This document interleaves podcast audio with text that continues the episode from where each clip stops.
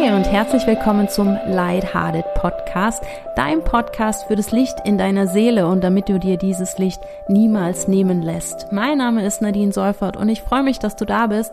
Und hier geht's heute um das Thema Ahnen und was dir deine Ahnen denn da so an Päckchen und Aufgaben, aber auch an schönen Dingen mitgegeben haben für dieses Leben und wie du das in die Heilung bringst. Es geht also wieder um das Thema Heilung.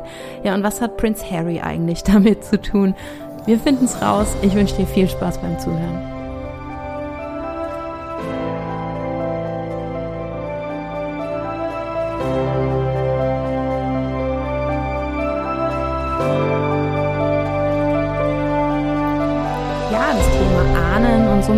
Thema Familie, was damit Hand in Hand geht. Darum geht's heute. In der Familie teilt ihr euch ja durchaus dieselben Themen, wenn auch jeder anders damit umgeht oder wenn auch vielleicht jeder einen anderen Fokus setzt oder sich ein anderes Schwerpunktthema raussucht. Aber genau darum geht's. Also was wird dir mit deiner Geburt an Themen mitgegeben, die du auflösen darfst im Laufe deines Lebens in Form von Herausforderungen, aber auch mit den Talenten, die dir mitgegeben wurden. Es ist ja nicht alles negativ, was von den Ahnen kommt.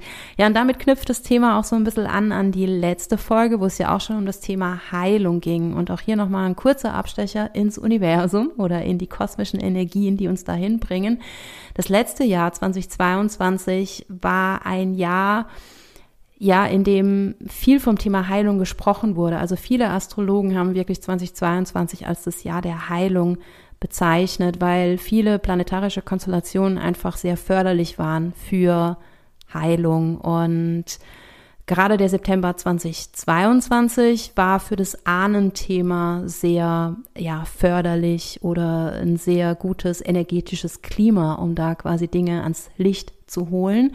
Und da spielen auch die Mondknoten immer noch mit rein. Ne? Also wir sind ja seit einem knappen Jahr auf der Mondknotenachse Stier Skorpion und die Schattenseiten des Skorpions werden aufgedeckt und ja, es kommt zu vielen Enttäuschungen ähm, in vielen Bereichen, auf vielen Ebenen.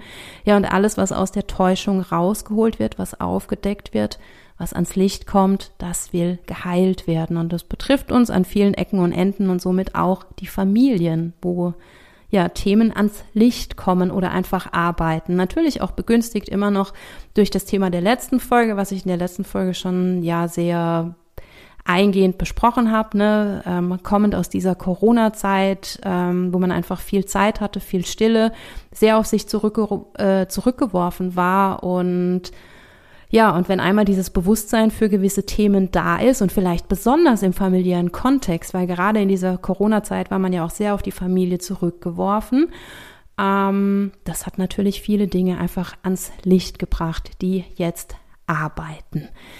Aber auch hier erstmal einsteigen mit den positiven Sachen. Ähm, ja, was hast du denn von deinen Ahnen mitgekriegt an Talenten, an Geschenken?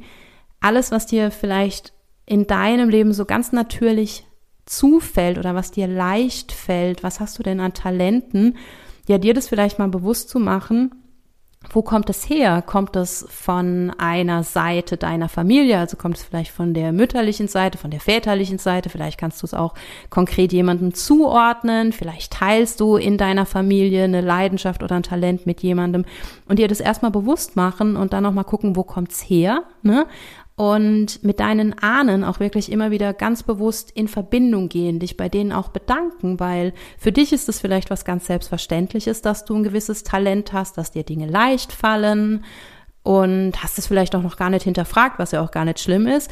Aber ich glaube, es ist einfach ein sehr, sehr schönes Ritual, sich das mal bewusst zu machen. Wo kommt das her? Vielleicht musste jemand sich das hart erarbeiten in der Vergangenheit, ne? Oder vielleicht musste jemand auch irgendwas opfern dafür, dass er was lernen durfte, weil früher war das ja auch gar nicht so eine Selbstverständlichkeit, wie es für uns ist.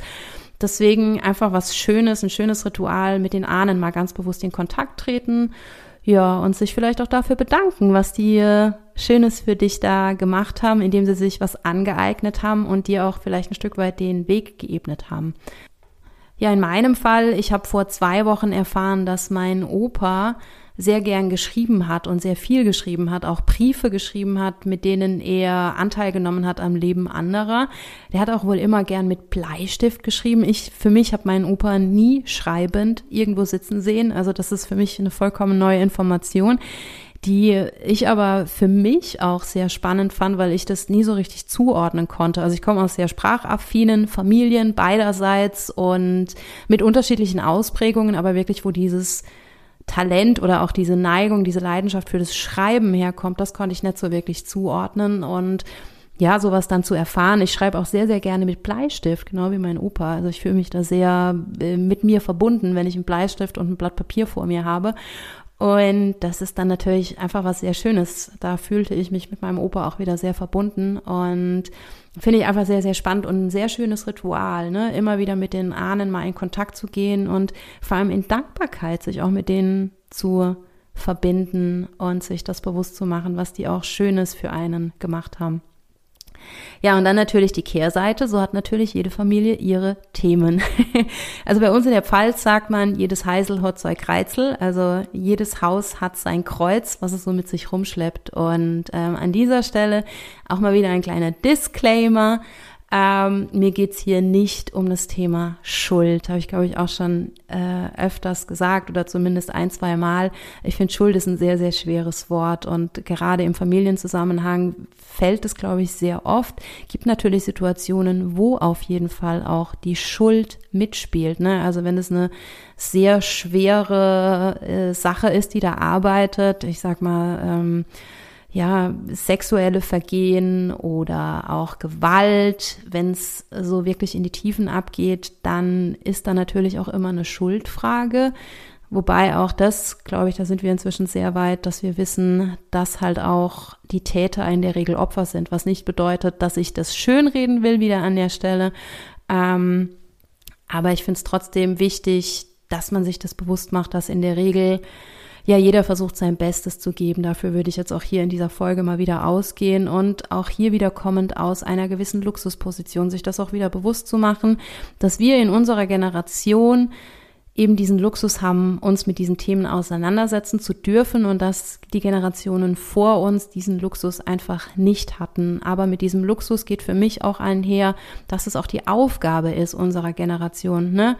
Heilung eben in diese Ahnenreihe und auch in die Familie zu bringen, eben weil das Wissen weiter ist, weil wir mehr wissen und ja, weil wir auch den Luxus haben und keine anderen Probleme, als uns damit auseinanderzusetzen und dann halt aber auch eben wegzugehen von diesem Schuldthema, sondern zu gucken, wie sieht denn das größere Bild aus, ne? Also auch, wenn man jemandem in der Familie, sei das jetzt die Eltern, die Großeltern, dem Onkel, den Schwestern oder dem Bruder oder whatever, egal wem man da Vorwürfe macht, ja mal reinzugucken in dieses größere Bild, ähm, wie ist denn das entstanden und was für Themen hat denn dieses Gegenüber oder derjenige, der vermeintlich schuld ist? Auch hier wieder ohne irgendjemanden zu rechtfertigen, was nicht bedeutet, da hat jemand alles richtig gemacht, aber einfach einzuordnen und vor allem, wenn es zurückgeht, ne, in Generationen davor, das einzuordnen auch in eine Kette von Ahnen, wo jeder so sein eigenes persönliches, ganz individuelles Schicksal hatte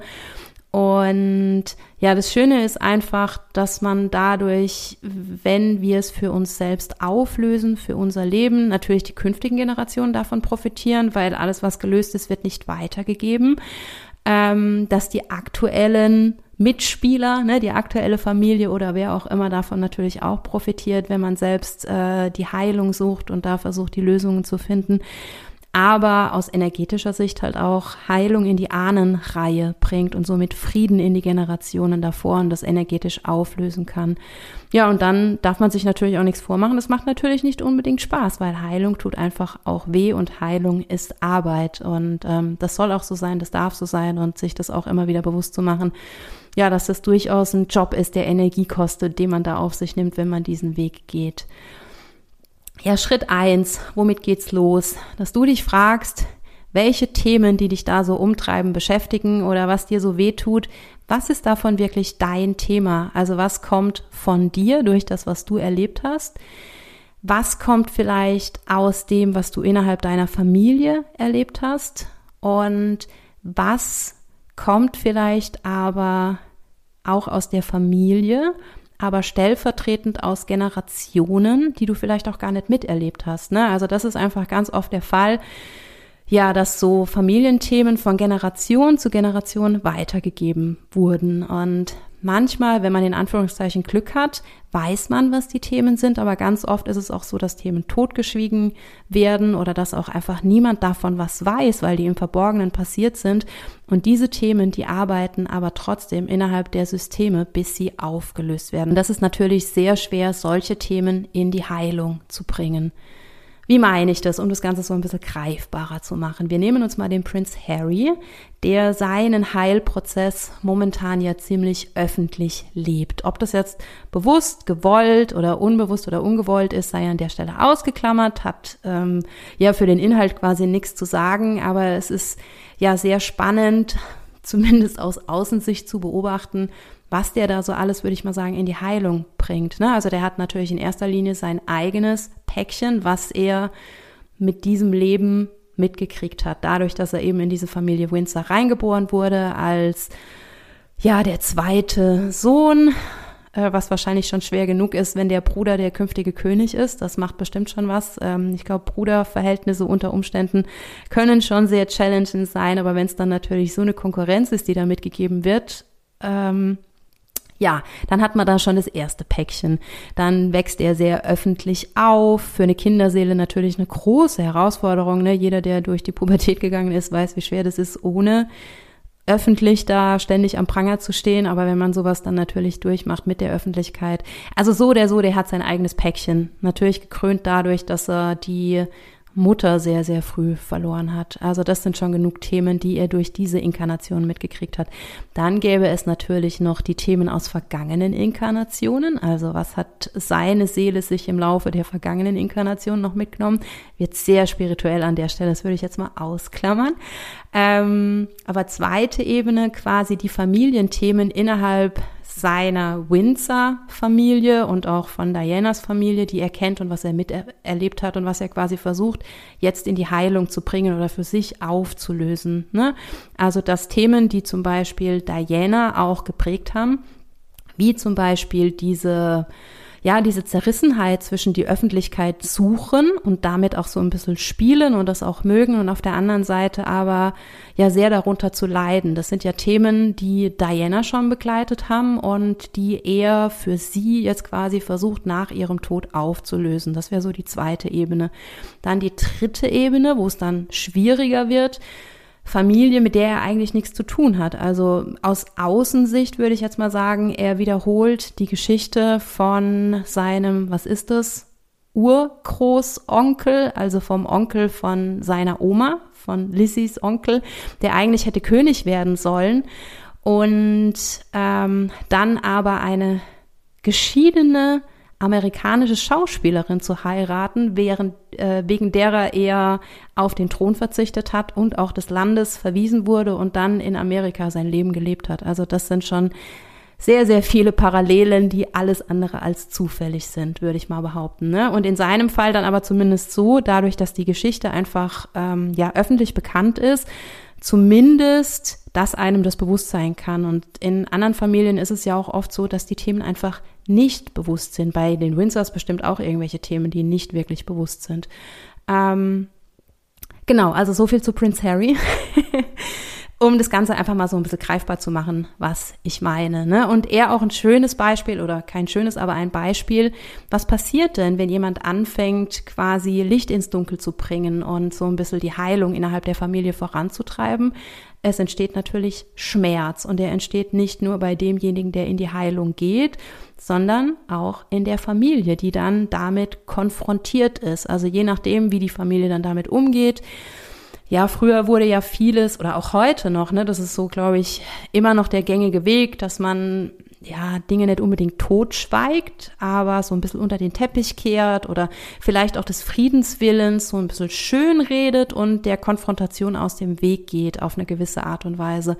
Und wenn da jemand kommt, der diesen Weg geht und eben der Konfrontation nicht mehr aus dem Weg geht, sondern anfängt Dinge anzusprechen, ja, dann ist halt auch so ein bisschen Butter bei die Fische Zeit, ne? Und das macht's halt für alle in diesem System, weil sich die Rollenbedingungen ändern oder weil sich die Bedingungen innerhalb des Systems ändern, macht's halt schwierig. Und dann ist die Frage, wer geht mit? Ja, und wo entsteht vielleicht auch eine gewisse Trennung und ähm, ja, und ich glaube, das ist momentan die Zeit, die wir miterleben. Ne? Also, dass lange Zeit vieles weggedrückt wurde und das jetzt momentan nicht mehr funktioniert, dieses Wegdrücken. Das ist das, was wir auf großer Ebene erleben, nicht nur bei Prince Harry. ja, und dann auch, was ist mein Bezug dazu? Ich komme aus einer Großfamilie. Also wir hatten früher, ich würde mal sagen, fast italienische Verhältnisse. Viele Parteien, die innerhalb oder die auf kleinstem Raum da mehr oder weniger zusammen gelebt haben und das auch heute noch tun. Alles, was fehlt, ist quasi die Wäscheleine von Balkon zu Balkon. Ähm, und gerade im Sommer ist es immer noch sehr italienisch. Da fällt die Kommunikation oder da findet die Kommunikation von Balkon zu Terrasse statt. Ähm, es gibt einen großen Zusammenhalt bei uns in der Familie und ich genieße das tatsächlich sehr, verfluch's manchmal auch sehr.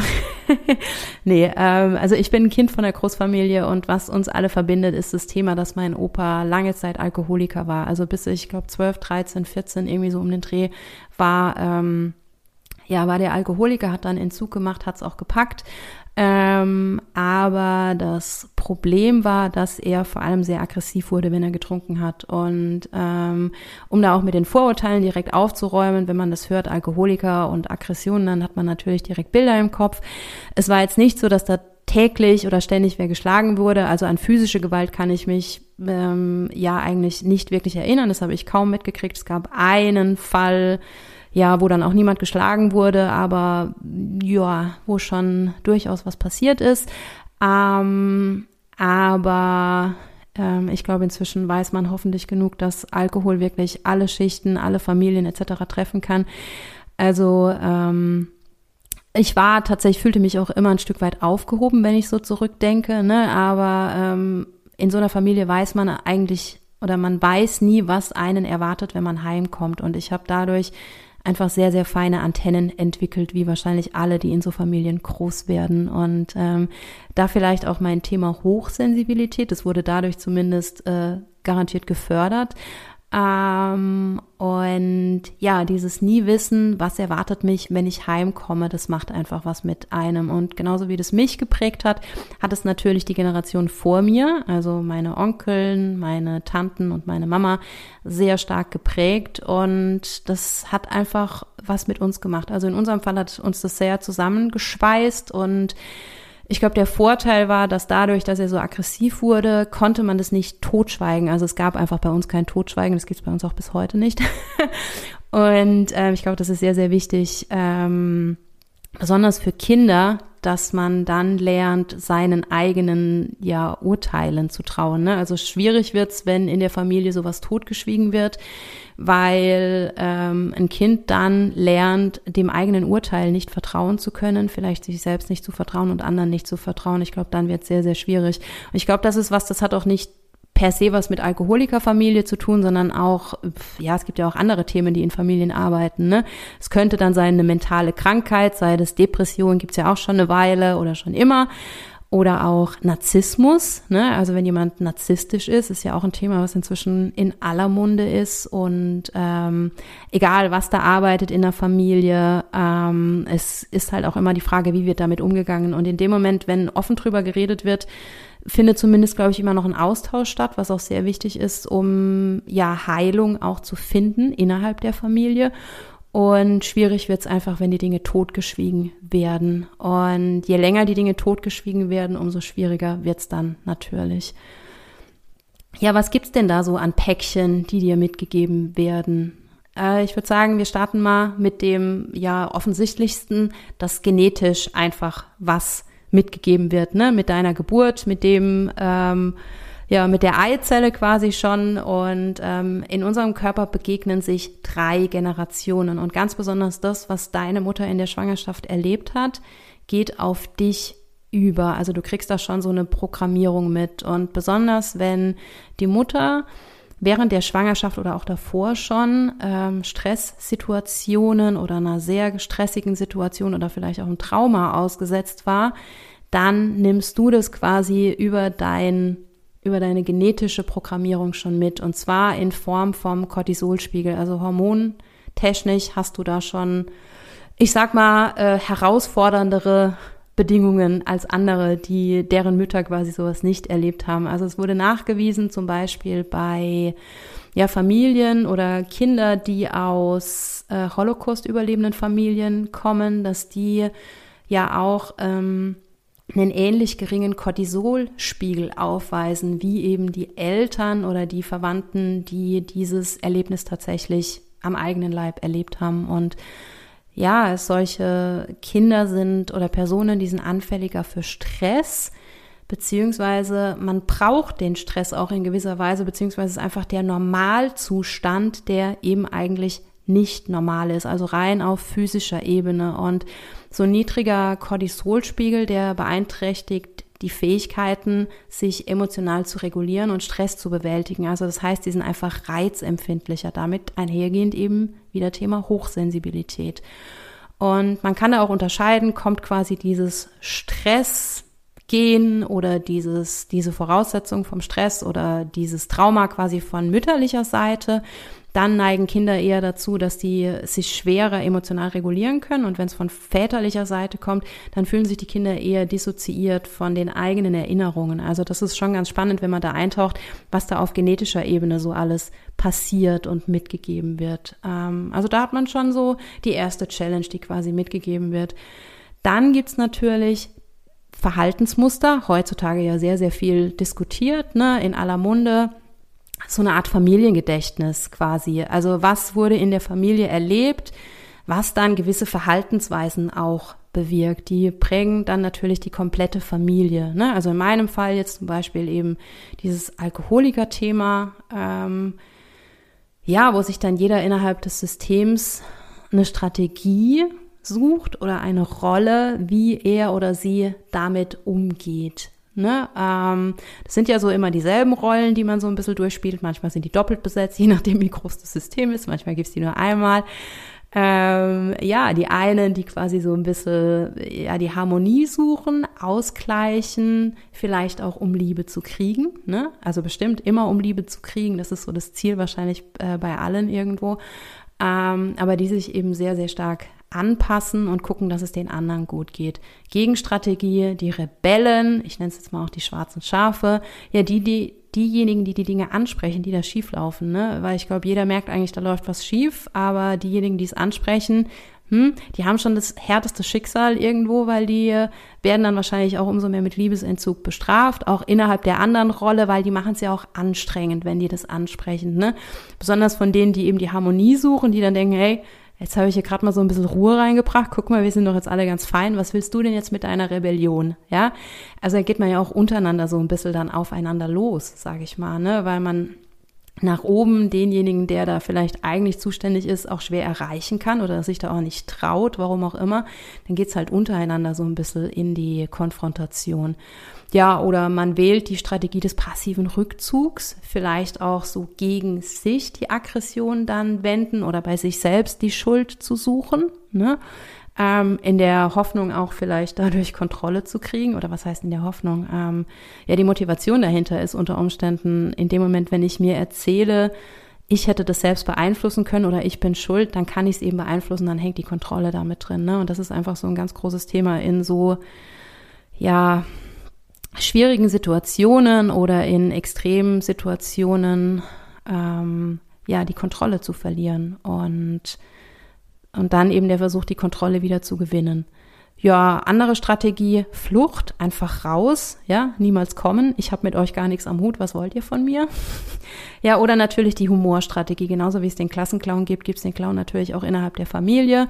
Ähm, durch Humor versuchen, das Ganze aufzulockern. Oder Chamäleon, mal so, mal so. Sich einfach anpassen, was ist jetzt gerade die beste Strategie und mit der fahre ich. Und wichtig ist zu wissen, egal welche Strategie sich wer sucht, es sind alles Schutzmechanismen und alle sind eigentlich Opfer derselben Situation und jeder versucht es für sich irgendwie bestmöglich ja zu schaukeln. Ähm, wichtig ist auch viele Eltern oder was man auch so viel, glaube ich, ähm, hört, was man auch selbst sagt, ne, was man in der eigenen Familie erlebt hat, ähm, wenn zum Beispiel viel gestritten wurde in der Familie, dass man sagt, also ich werde vor meinen Kindern nie streiten. Das führt dann gerne zur klassischen Overcompensation oder Überkompensation.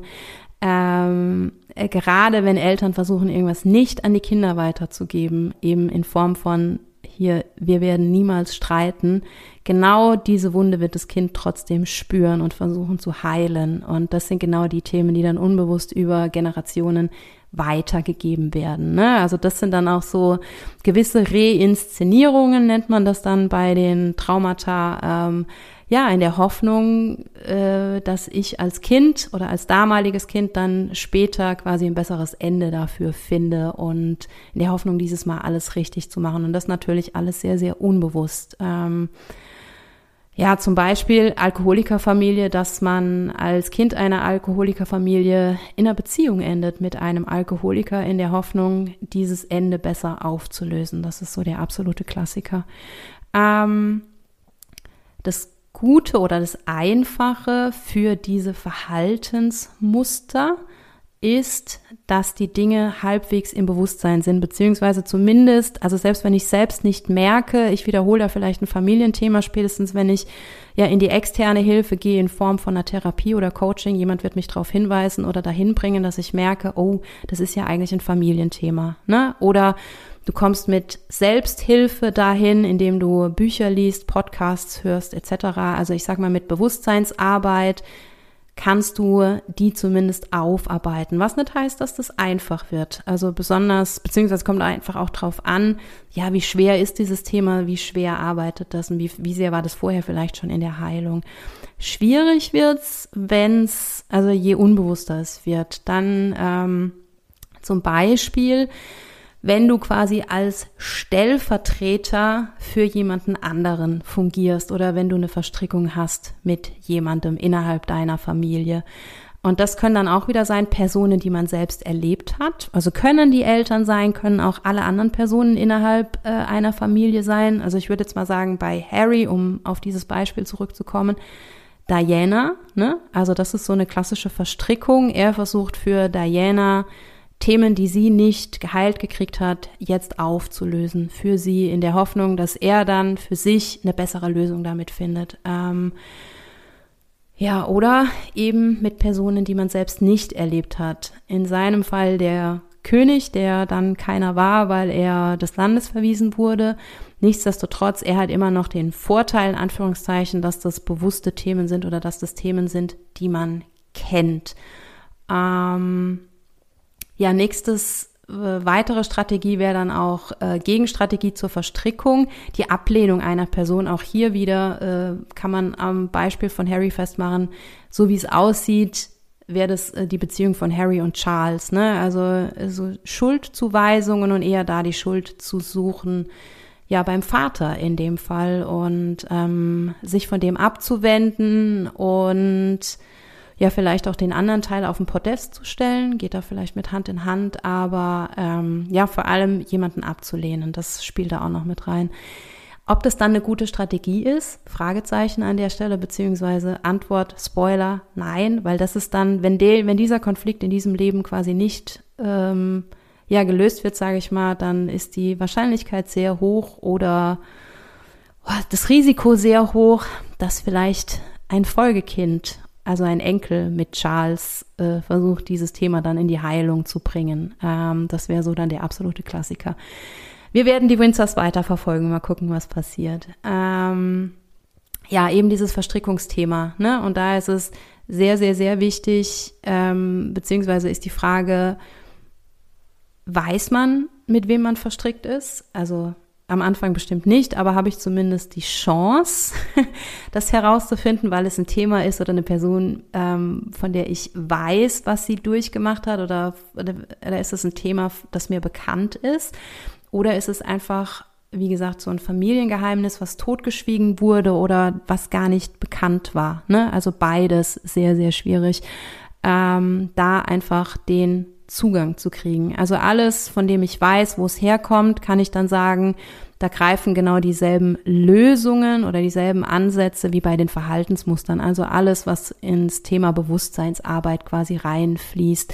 Die Selbsthilfe, die Selbsthilfe, Podcasts, Therapie, Coaching, Journaling, auch Yoga natürlich. Ähm, einfach um das wirklich mehr ins Bewusstsein zu holen. Ähm, schwierig, wenn es gar nicht bewusst ist oder man es, wie gesagt, auch gar nicht wissen kann. Und da, um mal C.G. Jung und den Sigmund Freud zu zitieren, ähm, alles, was nicht verarbeitet wird, bleibt gespeichert im Unbewusst im Unterbewusstsein und im Körper, zeigt sich in Worten, Gesten und Verhaltensweisen. Und C.G. Jung hat auch gesagt, alles, was nicht bewusst ist, wird als schicksalshaft erlebt. Und wir wiederholen Muster so lange, bis wir den Lichtstrahl der bewussten Wahrnehmung auf sie richten. Also dieses schicksalhafte Erleben ist ja sehr, sehr wichtig und glaube ich auch genau das, worum es dann geht. Ne? Also was so als Schicksal innerhalb der Familie erlebt wird, was sich vielleicht dann auch schicksalshaft wiederholt. Ähm, ja, und so lange, bis die Themen quasi aufgelöst wurden, aus energetischer Sicht, bleiben Fragmente, Impulse einfach bestehen und holen einen immer wieder ein. Und meist dann, wenn man es nicht brauchen kann, und äh, das Doofe ist aber, dass es wahrscheinlich sehr schwer ist, allein da ranzukommen. Ähm, was gibt's da für Möglichkeiten trotzdem? Ne? Also die Dinge, die im Verborgenen sind, da Zugang zu kriegen. Mark Wollin, der hat äh, geschrieben, dieser Schmerz ist nicht meiner. Der kommt sehr über das Thema Sprache, was ich sehr spannend finde. Also der spricht von der Schlüsselfra von der Schlüsselsprache und äh, gibt quasi die Aufgabe einer Selbstreflexion, die so ein bisschen mit dem Journaling Hand in Hand geht. Also du setzt dich hin, beschreibst deine Sorgen und deine Ängste. Ne? Also gerade wenn du in so einer Situation bist, wo du denkst, okay, hier ist eine Angst, die arbeitet in mir oder ich kann mir das gerade gar nicht erklären, dann beschreibst du für dich selbst diese Situation. Fängst an, einfach mal Stift zu nehmen und runterzuschreiben, ohne zu viel drüber nachzudenken. Liest dir das im Nachhinein durch, beziehungsweise während des Schreibens guckst du auch schon, beobachtest dich, welche Worte lösen in dir die stärkste emotionale Resonanz aus? Also was passiert da in, du, in dir, während du das aufschreibst? Danach liest du das Ganze nochmal durch und schaust nach Worten und Rege, Redewendungen, die quasi Schlüsselbegriffe sind, also die dir einfach so stark ins Auge sprechen, die vielleicht auch, ja, einen gewissen Zusammenhang miteinander haben in Sachen Konnotation. Ja, und dann im nächsten Schritt liest du dir das Ganze mit ein bisschen Distanz selbst vor und guckst dann auch nochmal, was löst es an Reaktionen aus, aber ohne zu sehr in die Reaktion reinzugehen, sondern eher aus einer Beobachterperspektive, um da gegebenenfalls einfach Zugang zu finden, was arbeitet da in mir. Also das äh, ist ein, soll eine Möglichkeit sein, quasi, dass du dir selbst auf die Schliche kommst. Ich glaube, es ist sehr, sehr schwer, wenn man die eigene Ahnengeschichte nicht kennt, beziehungsweise wenn es einfach ein Thema ist, was so sehr im Verborgenen ist, ähm, vielleicht schafft man es mit dem Therapeuten, bestimmt eher. Ähm, aber nichtsdestotrotz glaube ich für Selbstreflexion ähm, ein sehr, sehr spannendes Thema, eine sehr spannende Aufgabe. Ich glaube, was es dann aus energetischer Sicht ja besser in die Auflösung bringt, Thema Aufstellungen. Falls du nicht weißt, was eine Aufstellung ist, Du hast ein gewisses Thema, also hier zum Beispiel deine Familiensituation, da arbeitet was in mir, da ist eine Blockade, was auch immer und ich weiß nicht, wo das herkommt. Dann gehst du zu jemandem, der diese Aufstellung leitet. Also es sind vielleicht Heilpraktiker, auch Therapeuten inzwischen sehr, sehr verbreitete Methode. Es gibt ganz, ganz viele, auch Yogalehrer zum Beispiel, die ähm, ja mit Aufstellungen arbeiten. Und ähm, dann gibt's die Möglichkeit, das quasi in einer One-on-One-Situation, also du hast einfach nur denjenigen, der die Aufstellung mit dir macht, der da auch ausgebildet ist und weiß, was er macht, quasi auf so ein Brett aufstellen mit Figuren, die die Stellvertreter sind für dich, für deine Familie.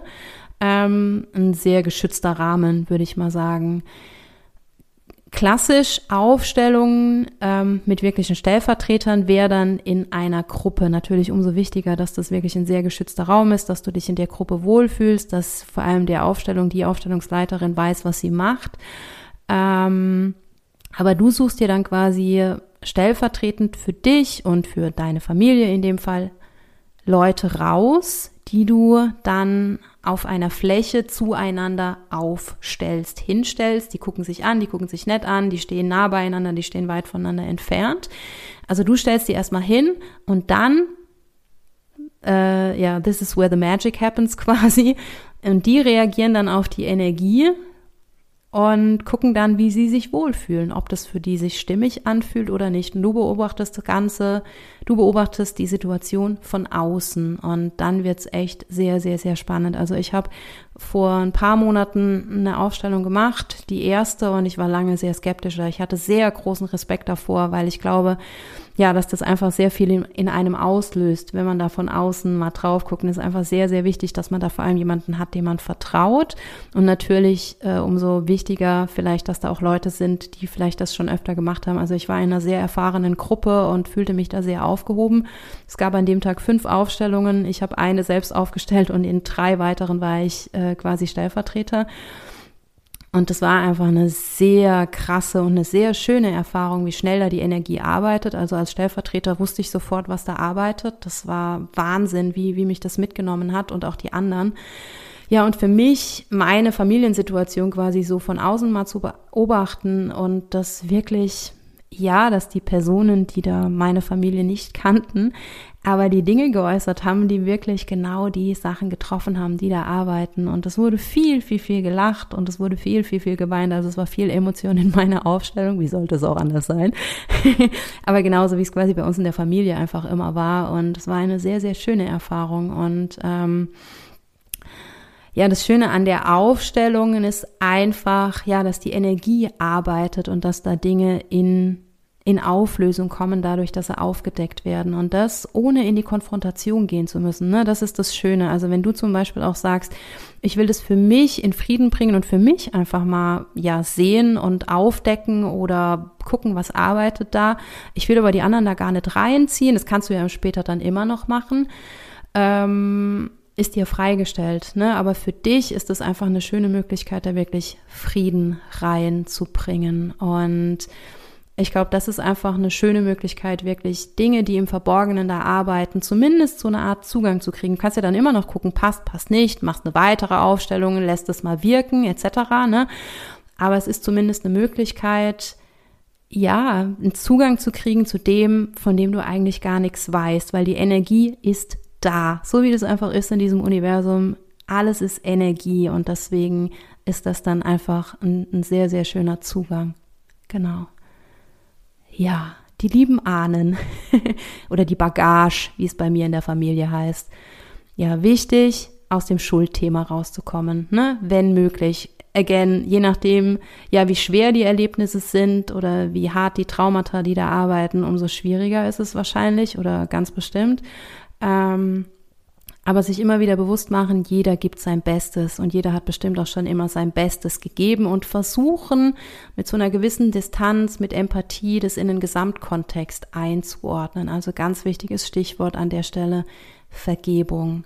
Was nicht bedeutet, da hat jemand oder die haben das immer alle richtig gemacht, sondern auch die Personen, die vielleicht was falsch gemacht haben, in Anführungszeichen, die hatten ihre eigenen Themen, ihr ganz individuelles Schicksal, dem sie ausgesetzt waren. Und ähm, ja, Schicksal und Schicksalsschläge beeinflussen uns alle. Wir haben einfach keine Kontrolle über das, was passiert. Ne? Es ist Illusion und wichtig ist einfach, umso mehr jetzt in dieser Zeit des Epochenwechsels, wo wir alle drin sind, auch in jeder Folge schon angesprochen, dass wir gemeinsam Lösungen finden. Das ist einfach der Weg in die Zukunft und ähm, auch gemeinsam, ohne aufzuzwingen, ganz wichtig. Also wenn du in die Heilung gehst, versuch so viele mitzunehmen, wie es geht, aber versuch es niemandem aufzuzwingen. Auch da bin ich sehr auf meinem Weg.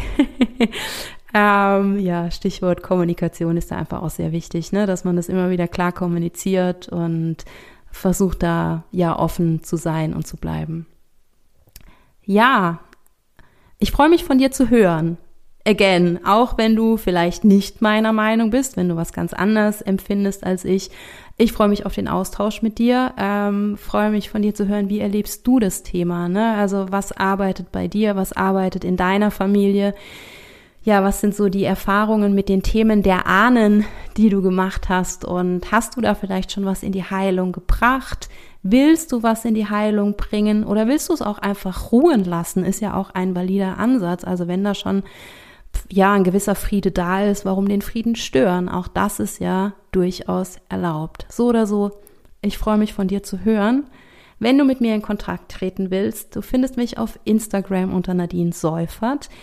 Ja, wenn dir die Folge gefallen hat, lass mir gerne eine Bewertung da. Abonnier den Podcast, freut mich natürlich sehr. Alternativ, wenn du Bock hast auf eine Runde Yoga und quasi den Körper in die Heilung zu bringen, findest du mich ähm, auf YouTube unter Nadine Seufert oder du findest mich unter www.nadineseufert.com und meldest dich für eine Runde Online-Live-Yoga an. Auch da freue ich mich.